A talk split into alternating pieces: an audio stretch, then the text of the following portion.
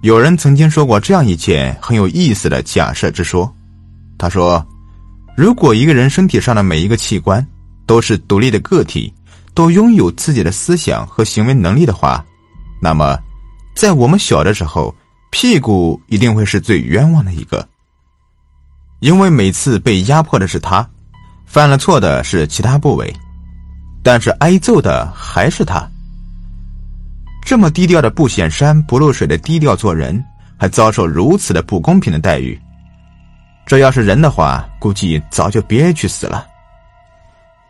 我们都知道是大脑支配了我们的一举一动，养成了我们一些不好的习惯，也是因为大脑的懒惰，不愿意思考所致。但是为了改变自己这样的坏毛病，有人甚至想到了剁手这么极端的方式，于是。我们的手指就成了屁股之后的第二个活得憋屈的存在。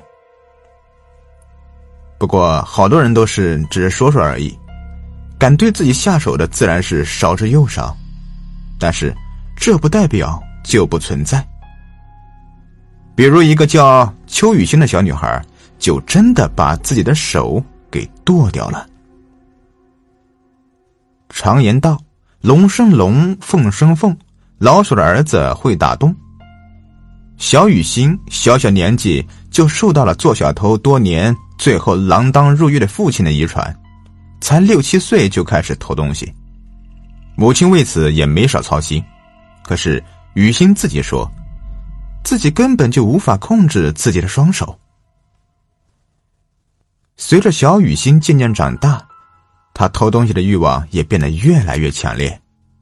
从偷幼儿园小朋友的作业本、橡皮，直到现在偷了商场柜台里面的黄金首饰，被抓了个正着。母亲费了好大的劲儿，托了无数的关系，终于将女儿保释出狱。为了让自己彻底改掉偷东西的坏毛病，小女孩让母亲用菜刀剁掉了自己的双手。谁也没有想到，这么可爱的一双小手，竟然是一双。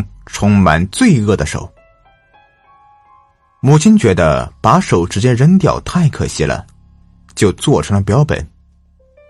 将这双小手做了防腐处理之后，用针线将它缝在了一个布娃娃上面，算是给女儿的一个警示，也算是留作一个纪念。尽管没有了双手，可是心中那种强烈的欲望。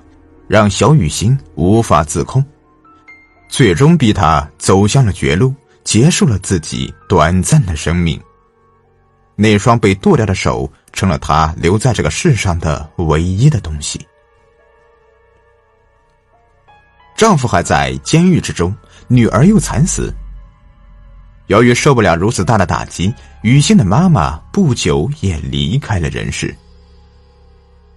等到小雨欣的父亲刑满出狱之后，就卖掉了他们的老房子，因为每次看到老房子里面的一切，他就会想起自己的妻子和女儿，就让他感到后悔不已。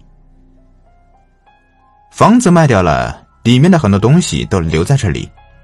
后来新房东买下之后，将这些东西基本上都扔掉了，只留下了少数的几件，其中就有。那个有着两只人手的布娃娃，新房东名叫张小开，是一个普通的上班族。由于人穷貌丑，至今还是孤单一人。无聊的时候，他就会上上网，网购一些东西。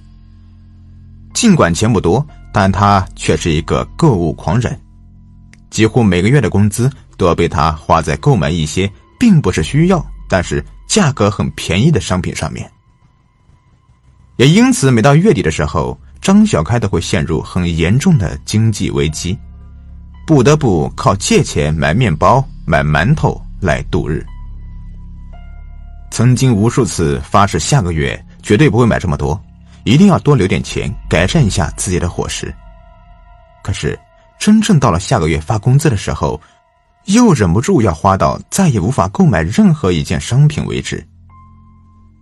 就这样，周而复始的一个又一个月，小开乱买东西的习惯一直都没有改掉。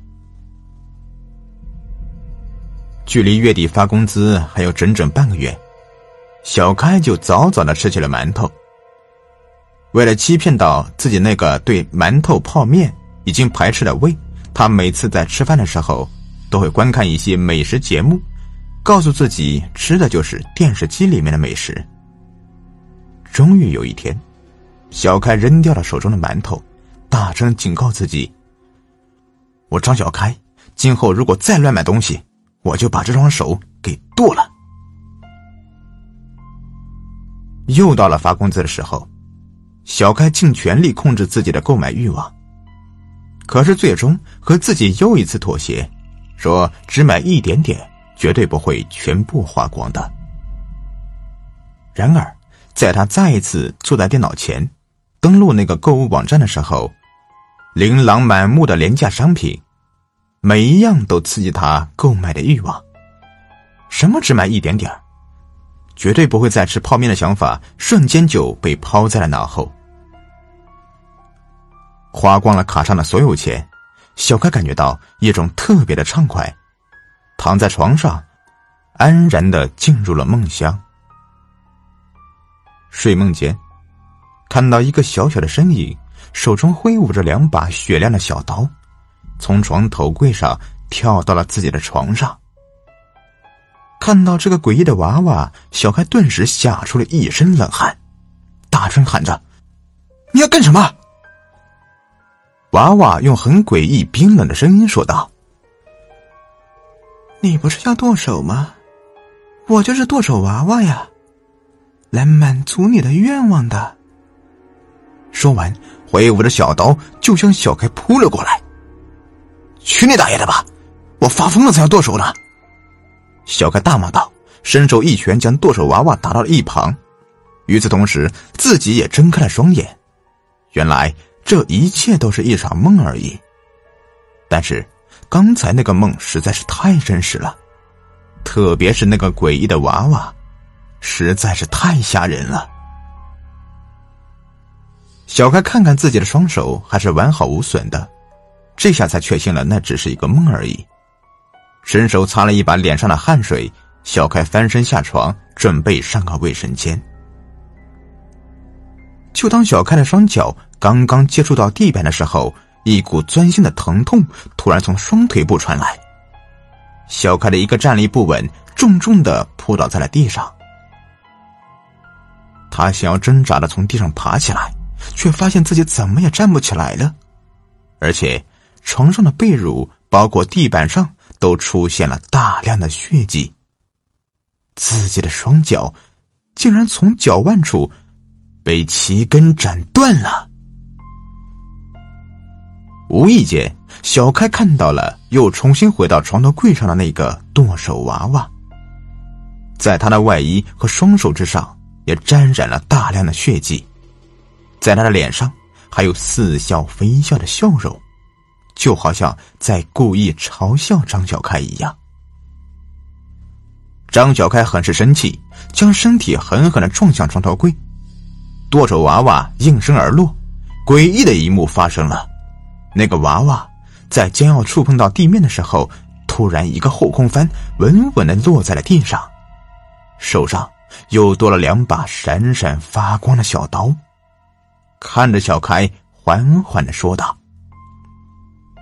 不好意思，刚刚哥跑偏了，这次咱们再来。当人们再次发现小开尸体的时候，发现小开已经被不知名的利刃大卸八块了。看着小开那双完好长在手腕上面的双手，剁手娃娃心中暗想：该死的，怎么总是跑偏呢？